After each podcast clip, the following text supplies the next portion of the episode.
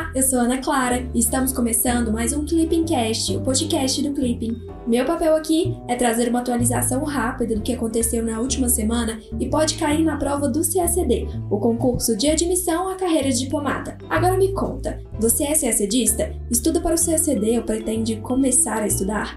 corre lá para o Clipping. Acesse clippingcacd.com.br para ter acesso à plataforma mais completa de estudos para quem quer ser diplomata e começar a estudar para o concurso com autonomia e gastando muito pouco. Romeu, conta pra gente o que aconteceu nessa semana.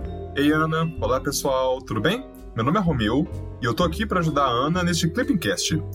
Nessa edição, a gente vai falar da superação do impasse político na Guiana e do acordo sobre a dívida externa argentina. Mais ao norte do hemisfério, a gente também tem a histórica visita diplomática norte-americana a Taiwan.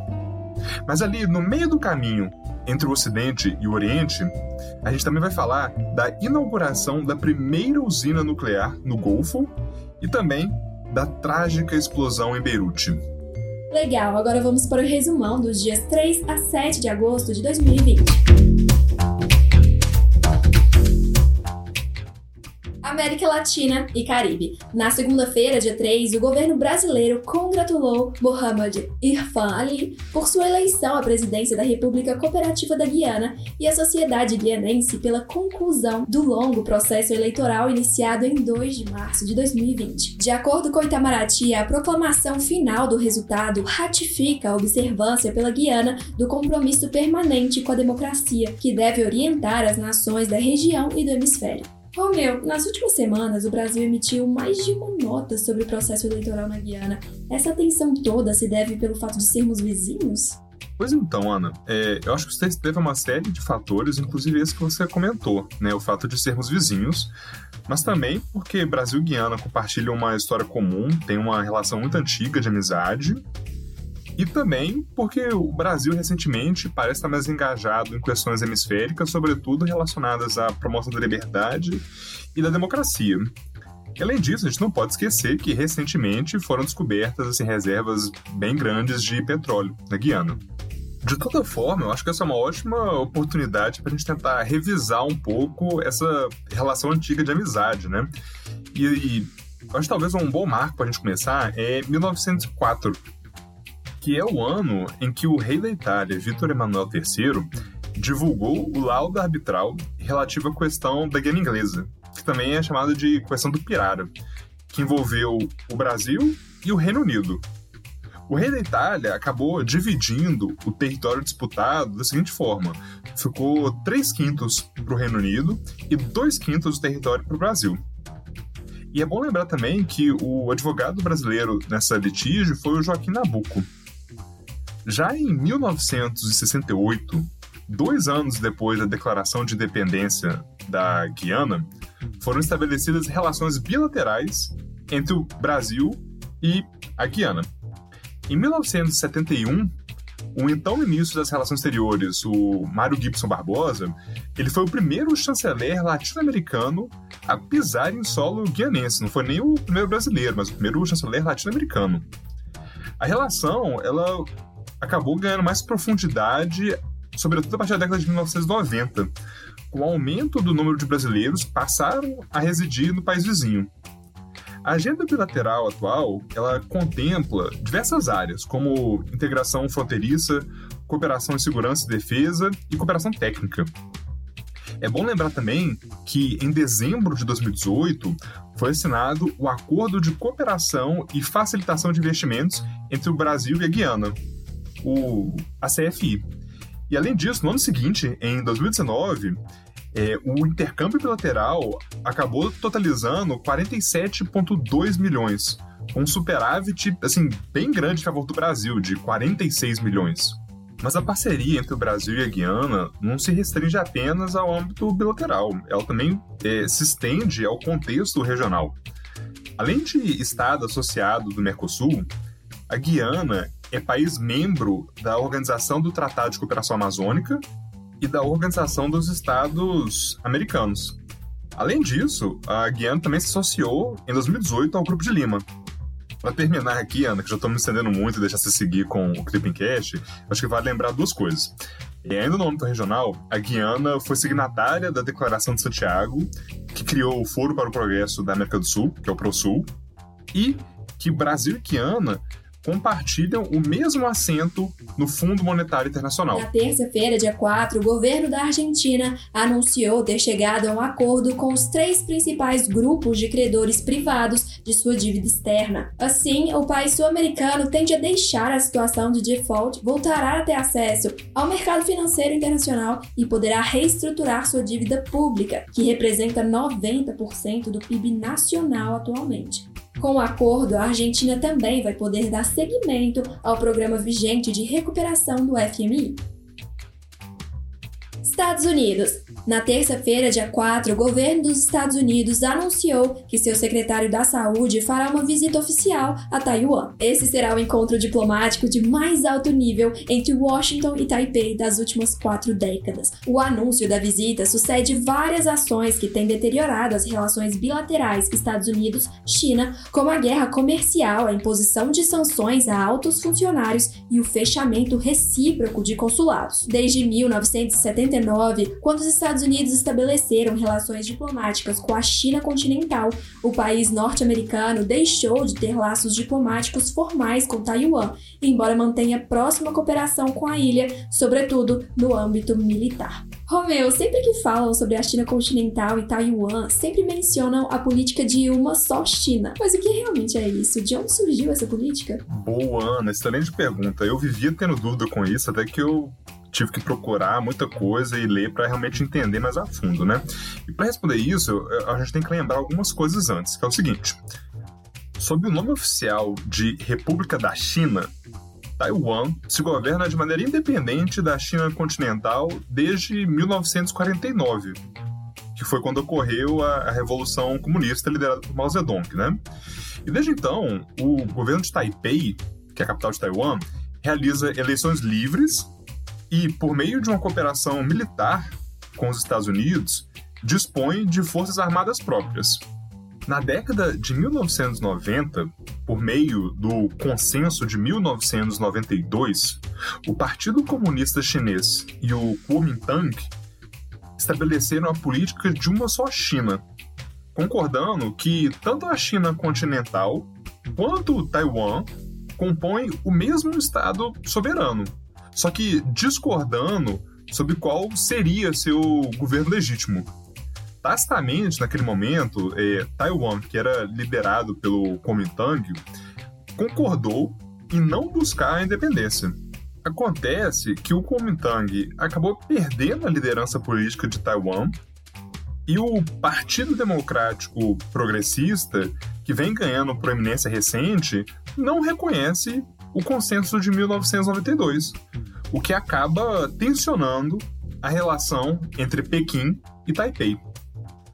Em razão disso, nos últimos anos, as comunicações oficiais entre a ilha e a China continental foram cortadas, as atividades militares no Mar do Sul da China foram intensificadas e a pressão diplomática de Pequim conseguiu diminuir o número de países que reconhecem o governo de Taiwan como representante internacional da China. Sobre esse ponto, inclusive, é bom lembrar que na América, o único país que reconhece Taiwan e não a China continental é o Paraguai. Os Estados Unidos, desde 1979, têm relações diplomáticas com Pequim, não com Taiwan. Então, assim, a gente consegue ver que o relacionamento entre os Estados Unidos e Taiwan não é recente. Só que, ainda assim, a administração de Donald Trump vem contribuindo para uma escalada de tensões. E assim, a gente pode verificar isso tanto pelo aumento das vendas de armas norte-americanas eh, ao governo de Taiwan, quanto pelos contatos entre eh, Trump e Tsai Ing-wen, provavelmente pronunciei errado aqui, mas é, ela é a presidente de Taiwan pelo PDP, o Partido Democrático Progressista, e ela foi a primeira líder política estrangeira a telefonar para o presidente norte-americano quando ele tomou posse. União Europeia. Na segunda-feira, dia 3, o governo da França anunciou que o país não pretende ratificar o acordo de extradição firmado com Hong Kong em 2017, devido à Lei de Segurança Nacional imposta por Pequim. Além da França, outros cinco países já suspenderam seus acordos de extradição com Hong Kong, sendo eles Reino Unido, Austrália, Canadá, Nova Zelândia e Alemanha. OMC na sexta-feira, dia 31, a OMC informou que não haverá um diretor-geral interino para substituir o brasileiro Roberto Azevedo até a escolha de um novo chefe para a organização. O interino deveria ser um dos quatro vice-diretores gerais, que são nacionais da China, da Alemanha, dos Estados Unidos e da Nigéria. No entanto, os Estados Unidos exigiram que seu nacional fosse o escolhido, o que impossibilitou a escolha. No processo de escolha do futuro diretor-geral, os membros da OMC concordaram que, primeiramente, vão reduzir a quantidade inicial de candidatos de 8 para 5 e depois para 2, somente quando então a decisão final ser tomada. A primeira rodada de votações acontece em setembro e a escolha final ocorrerá até o dia 7 de novembro deste ano. Oriente Médio. No sábado, dia 1, os Emirados Árabes anunciaram as operações da primeira usina nuclear sob posse de um país árabe. A usina de Barak, localizada na costa do Golfo Pérsico, a leste do Catar, ativou o primeiro dos quatro reatores construídos com tecnologia da Coreia do Sul. A expectativa do governo dos Emirados Árabes Unidos é que a usina de Baraká produza energia suficiente para atender a um quarto de suas necessidades. O país também investe fortemente em energia solar, além de ter enviado recentemente uma sonda espacial em uma missão a Marte. Países vizinhos e rivais geopolíticos como Catar e Irã questionam a necessidade de os Emirados construírem uma usina nuclear, argumentando que o investimento na produção de energia solar mais barata faria muito mais sentido, na terça-feira, dia 4, duas grandes explosões destruíram o porto de Beirute, no Líbano, além de danificarem boa parte da cidade, causando dezenas de mortes e deixando milhares de feridos. O Líbano atravessa um período de forte crise econômica, intensificada nos últimos anos pela crise na Síria e recentemente pela pandemia da Covid-19.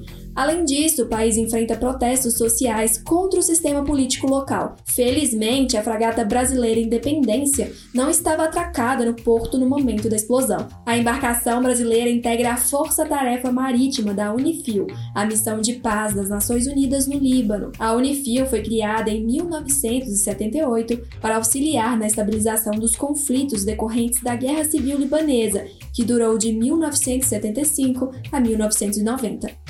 Ana, eu acho que vale aproveitar que você mencionou a Unifil para relembrar que o Brasil já participou de mais de 50 operações de paz da ONU, priorizando o envolvimento em missões em países com os quais a gente mantém laços históricos e culturais mais próximos, como nas missões realizadas em Angola, em Moçambique, no Timor-Leste e mais recentemente no Haiti e essa do Líbano, né? Só que a gente não se restringe a isso não. O primeiro envio de tropas brasileiras a um país estrangeiro no contexto de uma missão de paz da ONU teve início em 1956, com a participação na Força de Emergência das Nações Unidas, a UNEF, criada para evitar conflitos entre egípcios e israelenses e para pôr fim à, à crise de Suez. Atualmente, o Brasil participa em oito operações de paz da ONU: a Unifil, no Líbano, a UNMIS, no Sudão do Sul, a MINURSO, no Saara Ocidental, a MINUSCA, na República Centro-Africana, a MONUSCO, na República Democrática do Congo, além de uma no Chipre e outras duas ali no Sudão, Sudão do Sul. Por fim, é importante lembrar que desde 2011 as Forças Armadas Brasileiras estão no comando é, da missão de paz da Força Tarefa Marítima da Unifil, no Líbano, né? E na República Democrática do Congo, o comando militar da MONUSCO é exercido por um brasileiro. Economia. Na quarta-feira, dia 5, o Comitê de Política Monetária do Banco Central, Copom, anunciou a redução da taxa básica de juros da economia brasileira de 2,25% para 2%. Trata-se do nono corte seguido da taxa Selic desde dezembro de 2017. Esse é o seu menor patamar da história. Para o Copom, a delicada situação da economia nacional demanda um estímulo extraordinariamente elevado. As decisões do Copom levam levaram em conta, sobretudo, as baixas expectativas inflacionárias, tomando como referência as metas para 2020, que era de 4%, e para 2021, 3,75%.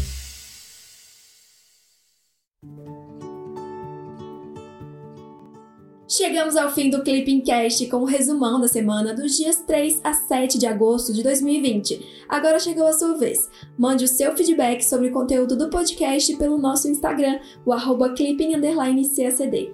Além disso, vale compartilhar nas suas redes sociais a sua rotina de estudos no Clipping. Vamos adorar acompanhar tudo, viu? Até semana que vem. Tchau, tchau!